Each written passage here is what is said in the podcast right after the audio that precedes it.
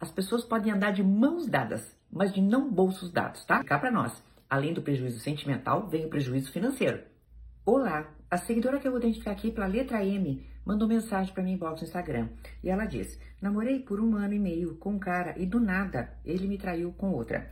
Chegamos a planejar casamento, ele viajou e levou a mulher com ele e a gente estava tudo bem. Descobri tudo e terminei. Agora fica a sensação de que nunca conheci esse cara, porque ele parecia um namorado fiel. Ajudei muito ele financeiramente também. Fiquei muito decepcionada. Essa sensação está me angustiando. É como se eu tivesse sido enganada o tempo todo. Bem, querida, é óbvio que o que você está tendo é uma sensação muito ruim de rejeição, é uma sensação péssima de ter sido enganada.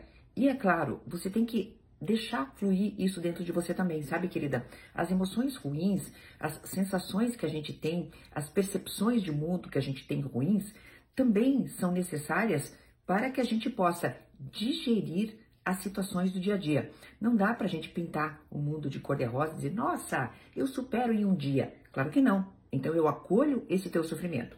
Mas eu vou te dar algumas dicas para que esse sofrimento seja propositivo para você.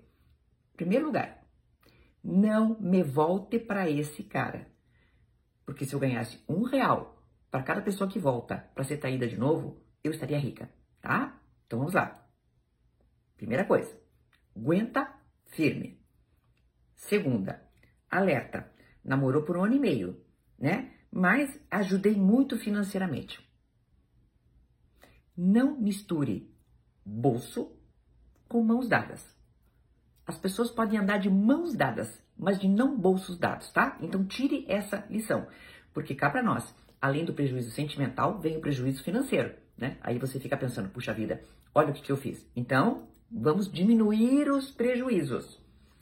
Terceiro, confie sim em outras pessoas.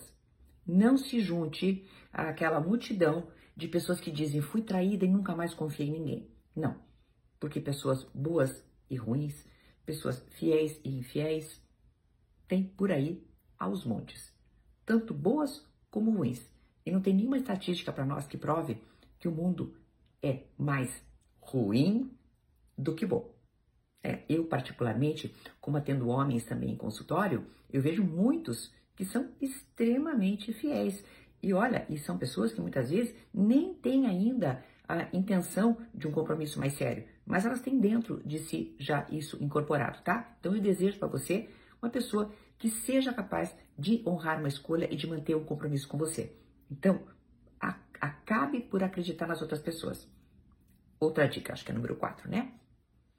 É aquela básica. Torne a tua vida interessante.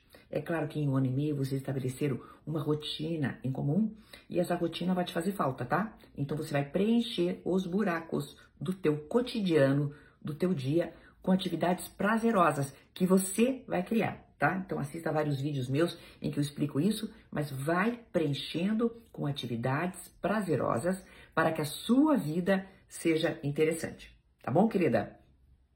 Eu estava esquecendo do que você falou também, né? Tive a sensação de que nunca conheci esse cara. A gente nunca conhece exatamente, com detalhe, a sombra que cada coração humano tem. Às vezes, nem a nossa própria sombra. Até uma próxima!